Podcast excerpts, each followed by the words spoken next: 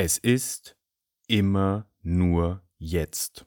Wenn du dich mit Themen wie Achtsamkeit, Yoga, Buddhismus, Meditation oder ähnlichen Themen beschäftigst, dann ist dir dieser Satz in der einen oder anderen Form bestimmt schon mal über den Weg gelaufen und vielleicht hat sich in dir innerer Widerstand formiert, denn du denkst, Moment, gestern war gestern, morgen gibt es auch, ich schreibe mir schließlich eine Einkaufsliste für morgen. Was wollt ihr mir damit sagen? Das gibt es doch beides. Und wenn es das beides nicht gibt, soll ich jetzt aufhören zu planen? Dann mache ich mir gar keinen Kopf mehr um gar nichts. Das kann doch nicht die Lösung sein und das ist sie auch nicht. Und darüber und den Zugang, wie man das vielleicht ein bisschen besser verstehen kann, reden wir heute. Herzlich willkommen bei Reik, deinem Podcast für ein bewussteres Leben im Jetzt und mehr Frieden im eigenen Kopf.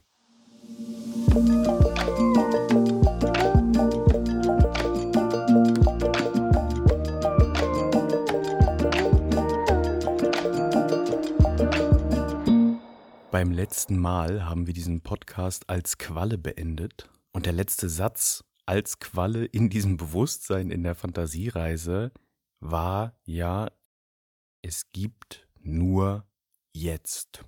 Und dieser Satz begegnet einem, wenn man zum Beispiel Literatur liest, die sich damit beschäftigt, mit Achtsamkeitsthemen insgesamt, mit spirituelleren Themen, immer mal wieder. Also diese Erkenntnis, dass es nur den jetzigen Moment gibt das ist der Kern von ganz vielen Lehren. Nur ist das sehr schwer zu verstehen, bis gar nicht nachzuvollziehen, wenn man das erste Mal drüber stolpert.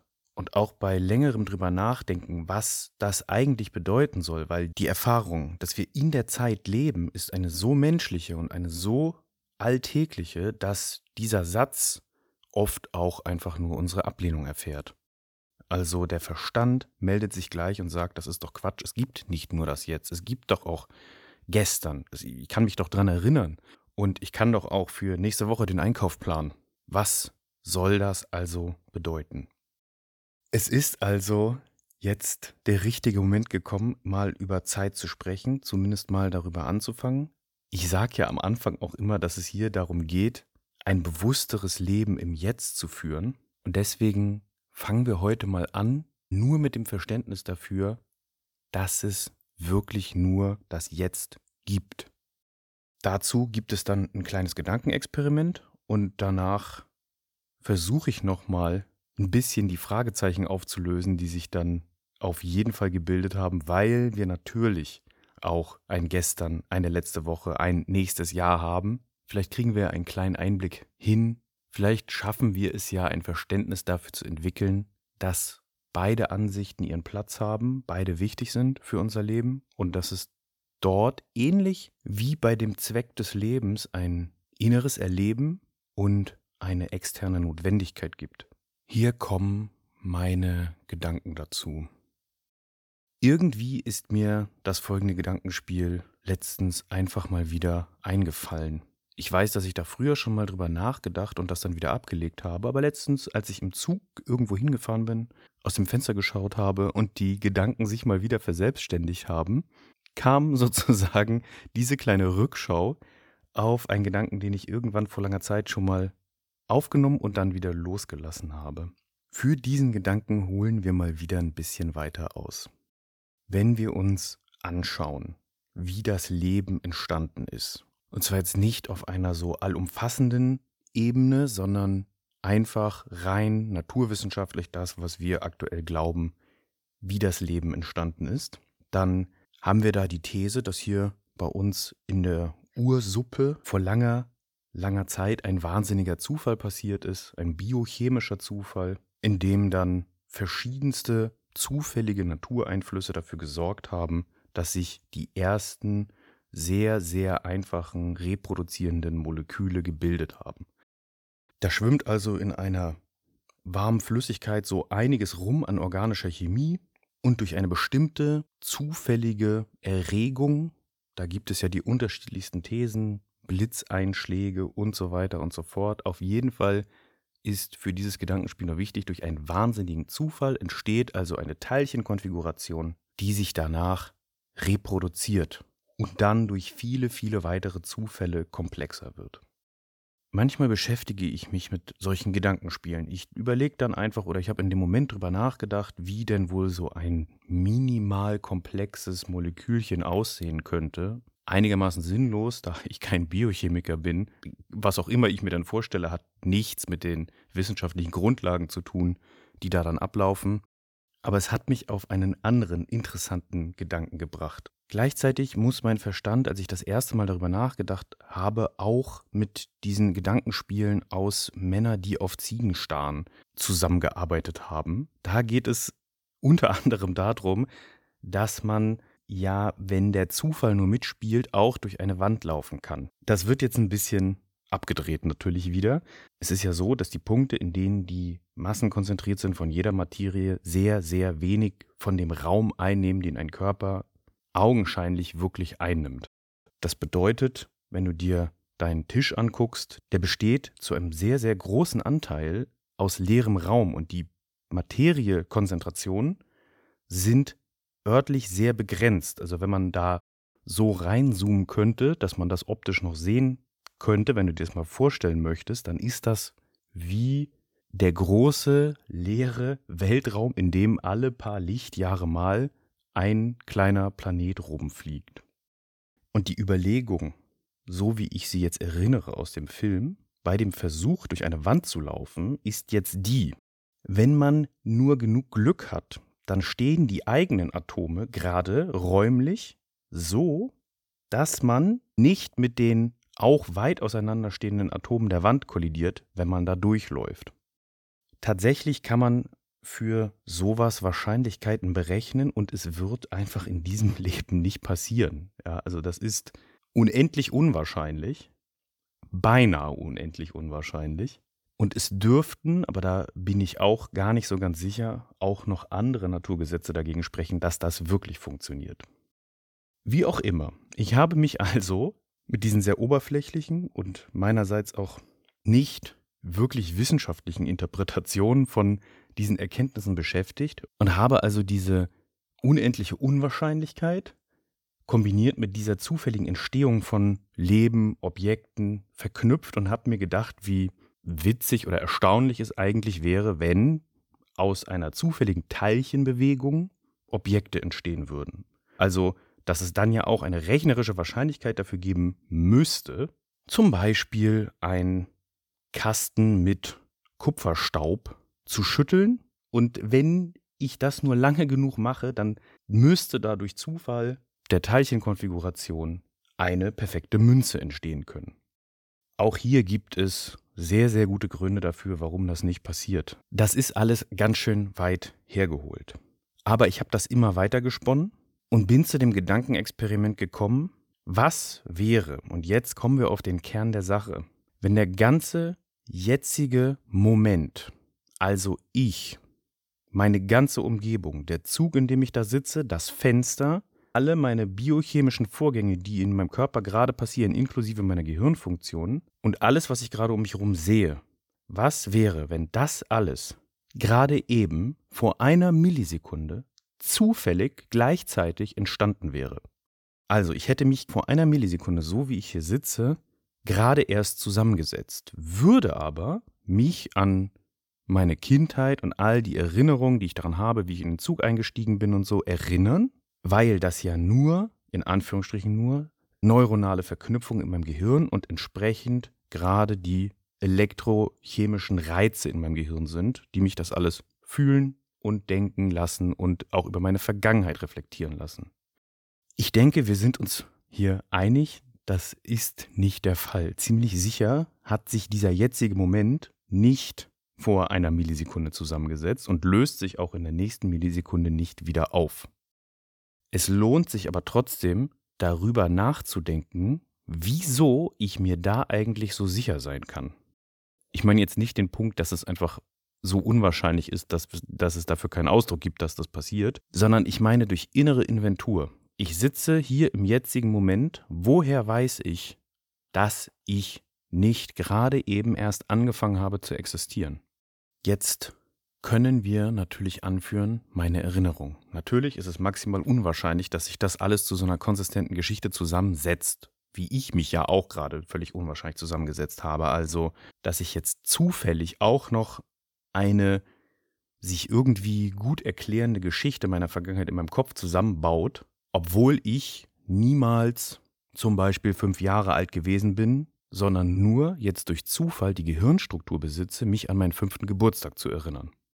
Der Punkt ist, in uns ist nicht diese Vergangenheit zu finden. Wir tragen in uns eine Erinnerung an die Vergangenheit, die nichts mehr mit dem damaligen Moment zu tun hat. Diese Struktur, die wir da abrufen, diese Verknüpfung von Neuronen in unserem Kopf, die existiert im Jetzt und die projiziert jetzt einen Eindruck auf unser Empfinden, auf die Gedanken, die wir jetzt haben. Wir meinen vielleicht, das Geburtstagslied zu hören, das gesungen wurde, die Torte zu schmecken, die Kerze nochmal auszupusten. Egal wie plastisch diese Erinnerungen sind, die Erinnerungen finden im Jetzt statt. Von dem damaligen Erlebnis ist nichts mehr da. Das ist für die Vergangenheit schwer zu akzeptieren. Dabei wissen wir heute sogar, dass wir unsere Erinnerung jedes Mal, wenn wir uns erinnern, verändern. Und zwar deswegen, weil unsere neuronalen Bahnen im Gehirn sich bei jeder weiteren Nutzung verstärken oder abschwächen, neu verknüpfen. Das bedeutet, du kannst dich nicht zweimal genau gleich erinnern. Das merken wir natürlich gar nicht, weil wir ja nicht die alte Erinnerung mit der neuen Erinnerung verknüpfen können. Aber wenn du dich heute an deinen fünften Geburtstag erinnerst, oder auch nur an gestern, wenn das ein bisschen einfacher ist, und du erinnerst dich heute im Laufe des Tages nochmal an gestern, dann hat sich diese Erinnerung schon leicht verändert. Dann ist schon was rausgefiltert worden. Andere Dinge sind mit anderen Sachen mehr verknüpft worden. Gewisse Eindrücke sind stärker da. Andere Eindrücke sind ein bisschen in den Hintergrund getreten. Und wir wissen heute ja auch, dass sich Erinnerungen sehr, sehr einfach manipulieren lassen und dass das auch andauernd passiert. Ich kann mich zum Beispiel an Szenen aus meiner Kindheit erinnern, von denen ich später gemerkt habe, dass das eigentlich Fotos sind. Also ich habe eine Erinnerung an einen Moment aus einer externen Perspektive, die aber direkt so als Foto existieren. Ich habe die Fotos dann später wiedergesehen und konnte dann erkennen, ähm, hm, das ist ja gar keine eigene Erinnerung, das ist die Erinnerung an dieses Foto. Und da hat sich schon das Foto mit meiner eigenen Erinnerung an diesen Moment überlagert. Jetzt könnte man sagen, das Foto ist ja in dem Moment entstanden. Aber reden wir doch mal über Fotos. Die wiederum sind ja nur ein Stück Papier mit Druckfarbe drauf. Oder digital auf deinem Handy eine Zusammensetzung von Bildpunkten. Nichts davon war in dem Moment gegenwärtig, in dem das Foto von dir gemacht worden ist. Du schaust da drauf und du erkennst dich und du erkennst auch andere Menschen auf Fotos von früher und du kannst dich dann an sie erinnern. Aber diese ganze Vergangenheitserinnerung, darüber haben wir gerade geredet, ist ja auch wieder nur in deinem Kopf. Das Foto selber hat keine Vergangenheit konserviert. Ich habe die gleichen Schwierigkeiten wie wahrscheinlich du, wenn du das gerade hörst, das so in der Gänze zu akzeptieren, weil ich so gewohnt bin, in Zeit zu denken und zu glauben, dass die Vergangenheit existiert, dass es das wirklich gibt. Aber es gibt nur den jetzigen Moment. Deswegen, und das kann ich am besten erfahren und nachfühlen mit diesem etwas verspulten Gedankenexperiment, woher kann ich sicher sein, dass sich das nicht alles gerade vor einer Millisekunde zusammengesetzt hat und die Vergangenheit nie passiert ist? Und ich finde keinen Beweis. Ich rekonstruiere das, was ich Vergangenheit nenne, in diesem jetzigen Moment, im Jetzt. Es gibt nur das. Es gibt nur mein Bild der Vergangenheit im Jetzt. Ich finde das Ganze ein bisschen zugänglicher, wenn wir über die Zukunft nachdenken, weil wir über die als nicht so fest denken. Witzigerweise ist sie eigentlich genauso flüchtig oder ungreifbar oder subjektiv wie die Vergangenheit, aber bei der Zukunft fällt uns das durch unsere Blickweise ein bisschen einfacher. Die zukünftigen Momente sind noch nicht passiert. Das heißt, während du für die Zukunft planst, weißt du schon, dass das nicht so kommen muss. Also alles, was du dir in Zukunft vorstellst, kann ja auch anders ablaufen. Da ist es für mich, auch ohne dieses komplizierte Gedankenspiel, besser zu begreifen, dass ich jegliche Zukunftsvorstellung im Jetzt mache. Wenn wir jetzt aus diesem Gedankenspiel rausgehen und mal davon ausgehen, dass die Welt nicht vor einer Millisekunde entstanden und in der nächsten Millisekunde wieder verschwunden ist, dann lässt sich jetzt ja gut sagen, ja, aber wenn ich morgen aufstehe, ist doch morgen. Es gibt doch die Zukunft. Und die gibt es auch wirklich. Das ist toll, ne? Es widerspricht sich hier immer alles, weil man mit dem Verstand da nicht rankommt. Man muss das fühlen. Natürlich gibt es, wenn heute Samstag ist, den morgigen Tag, der Sonntag genannt werden wird. Nichtsdestotrotz ist dann jetzt, an diesem Sonntag, wenn der gekommen ist, wirst du in dem jetzigen Moment sein und dich schon wieder falsch an den jetzigen Moment erinnern. Der ist dann vergangen. Du steckst also, wie ich auch und wir alle, im Jetzt fest. Wir sind hier. Es ist immer jetzt. Kurz durchatmen. Okay. Es ist also immer jetzt. Schönes Gedankenexperiment. Nehmen wir jetzt mal so mit. Können wir vielleicht nicht verstehen, aber der Zugang ist hoffentlich durch dieses kleine Gedankenspiel ein bisschen besser gelegt. Was bedeutet das für unser Leben? Warum ist das so wichtig? Das ist deswegen wichtig, weil wir mit unserem Verstand unser Wahrnehmen, uns Gedanken, unser ganzes Leben häufig in die Zeit packen, die gerade nicht ist. Wir denken über die Vergangenheit nach, über die Dinge, die wir gesagt haben, die passiert sind, die uns angetan worden sind. Und wir denken über die Zukunft nach, was wir sagen werden, welche Person wir nicht treffen wollen, wie eine Situation wohl wird, ob wir versagen werden, ob wir etwas bestehen können. Und all diese Projektion, all dieses Verlagern des Gefühls, des Wahrnehmens in diese beiden anderen Zeiten schneiden uns von der wirklichen Wahrnehmung ab. Die meisten dieser Ängste, aber auch dieser Versprechungen, aber auch dieser Selbstvorfreuden tun uns nicht gut. Wir sind, wenn wir in diesen Zeiten unterwegs sind, da die nur in unseren Köpfen existieren, zwangsläufig auch nur im Kopf von der Wahrnehmung. Und das eigentliche Leben, die Fülle, die Farben, alles das, was das Leben eigentlich ausmacht, diesen ganzen reichhaltigen Genuss, diese ganze Palette an Dingen, die wir erleben und fühlen können, die sind im Jetzt, die sind nicht in unserem Kopf. Die sind hier, da, wo du jetzt gerade bist. Da ist das, was du gerade fühlst unter deinen Fußsohlen, wie die Luft in dich reinströmt beim Atmen, wie sich alles anfühlt. Die Temperatur, deine ganze Umgebung, die Gerüche, die Geräusche, alles das, deine Gefühle, das, was du jetzt fühlst, worüber du dich jetzt freust, was du wahrnimmst, mit wem du zusammen bist, mit wem du sprichst, das passiert alles im Jetzt und es ist immer nur jetzt. Wenn wir unser Wahrnehmen zu stark in diese anderen Zeiten verlagern, und teilweise nur darin leben, dann passiert es automatisch, dass wir denken, wir müssten noch irgendetwas erreichen, wir müssten noch irgendwo hin, wir brauchen noch das, um uns besser zu fühlen. Und diese Art des Zeitdenkens harmoniert natürlich hervorragend mit der Motivation unseres Egos, uns zu vergleichen, uns nicht genug zu fühlen, größer werden zu wollen, als wir eigentlich sind. Das hängt alles miteinander zusammen. Diese drei Spieler werfen sich da ganz geschickt die Bälle zu. Wir haben das Ego, das sich gegen andere abgrenzen muss. Wir haben unseren Verstand, der die Dinge zerlegt, ihnen Namen gibt, Etiketten aufklebt und alles voneinander trennt. Und dann denkt sich der Verstand diese Zeit aus, legt unser Ego-Bewusstsein da rein und dann haben wir etwas, wo wir hinstreben und hervorragend unglücklich werden können. Denn wenn wir diese Strategie im Jetzt machen, machen wir die immer. Weil es immer jetzt ist, kann uns das, selbst wenn wir es bekommen, nicht dauerhaft erfüllen, weil wir unser Zeitdenken auch dann im Jetzt nach vorne projizieren. Wir sind da nie hier. Und je schneller und je eher und direkter du im Jetzt ankommst, desto leichter wird das alles, desto schöner wird das auch alles. Und deswegen finden wir so oft diesen Hinweis darauf, in den ganzen Quellen, in den Lehren, die sich mit Achtsamkeit beschäftigen, die sich mit Spiritualität beschäftigen, die sich mit Lebensglück beschäftigen. Deswegen geht es immer um das Jetzt. Und für mich ist dieses Gedankenexperiment ein sehr, sehr guter Zugang zu verstehen, dass das wahr ist, dass es nur das Jetzt gibt.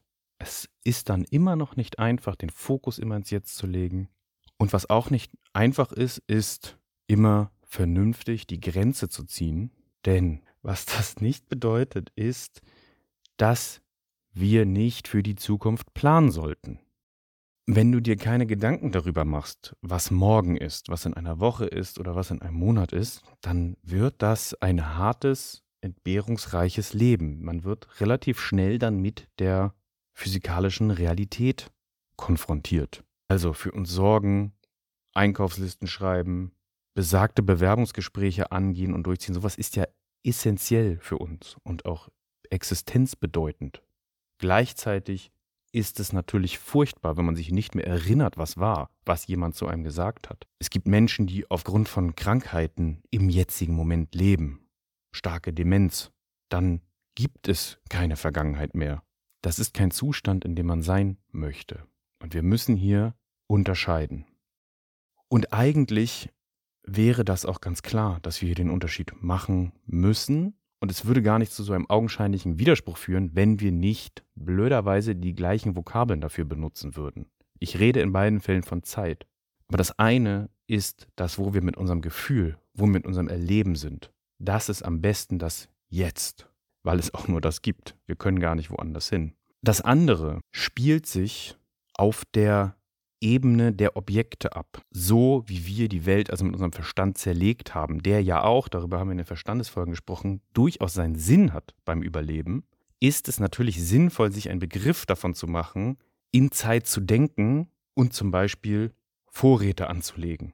Durch diese Notwendigkeit haben wir uns ja überhaupt erst diesen Zeitbegriff antrainiert und wir haben angefangen in Zukunft zu denken, weil das das Überleben gesichert hat. Das heißt, ich möchte unterscheiden zwischen dieser externen Kalenderzeit, dieser externen Weltzeit oder Objektzeit und der internen Ich-Zeit, der gefühlten Zeit, der, der wahrgenommenen Zeit. In dem Wahrgenommenen gibt es nur den jetzigen Moment und wir wollen versuchen, möglichst häufig da zu sein, einfach um die Schönheit des Lebens und der Existenz zu spüren. Aber es gibt die Momente, indem du im Jetzt deinen Verstand benutzt, um deine Zukunft zu planen und um darüber nachzudenken, was jemand nochmal zu dir zu einem Thema gesagt hat, damit du die nächste Besprechung gut überstehst. Das ist eine sehr sinnvolle Planung in der externen Objektzeit. Wenn du das erledigt hast und wenn du das gemacht hast, geh in die Besprechung, in deinen Termin, auf dein Familientreffen und sei da mit dem, was du weißt, wieder im Jetzt. Diese beiden Dinge müssen wir einfach nur mal vor uns auf den Tisch legen und auch als die beiden unterschiedlichen Dinge betrachten, die es sind. Über die Trennung dieser beiden Zeitarten möchte ich an anderer Stelle nochmal weiterreden. Ich habe das Gefühl, für jetzt reicht es. Ich hoffe, du konntest dir ein bisschen folgen und dich diesem Jetzt-Gefühl ein bisschen annähern mit mir zusammen. Was sich bei mir nach diesem Gedankenexperiment einstellt, ist die Einsicht, dass immer nur jetzt ist und dass sich das auch nicht ändern kann. Und wenn man schon festgestellt hat, dass man ein Ort nicht verlassen kann, dann sollte man sich doch in diesem Jetzt gut einrichten und es zu einem gemütlichen, warm und liebevollen Zuhause werden lassen.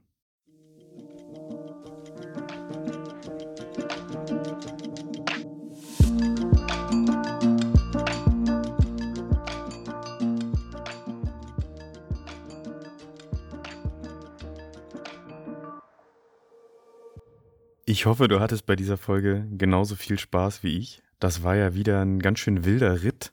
Und es würde mich natürlich interessieren, ob du was mit dem Gedankenexperiment anfangen konntest.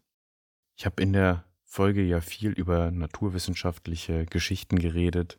Und ich wollte nur noch mal hinterher schicken, das habe ich jetzt alles nicht mehr sauber rausrecherchiert, ob das wirklich eins zu eins so standhalten würde wenn man es jetzt einer Prüfung unterzieht, war für mich für dieses Gedankenexperiment auch nicht wichtig. Ich wollte dir das nur sagen, damit du nicht damit einfach ungeprüft losläufst. In der Folgenbeschreibung findest du den Link zur Filmbeschreibung von Männern, die auf Ziegen starren. Ich habe das nochmal nachgelesen und tatsächlich, da hat mich meine Erinnerung nicht getrügt. Das kommt in dem Film vor. Das ist da ein Thema, mit dem durch die Wand laufen. Vielleicht guckst du den mal an. Ich werde es vielleicht auch nochmal machen. Ich habe den als relativ witzig in Erinnerung. Und damit soll es das für heute auch schon gewesen sein. Wenn du mir was mitteilen möchtest, wenn du Fragen zu diesem Gedankenexperiment oder zu anderen Themas, die wir hier im Podcast besprechen, schreib mir einfach aktuell immer noch am besten über Instagram. Den Link findest du auch in der Folgenbeschreibung. Und dann danke ich dir für deine Zeit, die du hier mit mir verbringst und wünsche dir bis zum nächsten Mal alles Gute.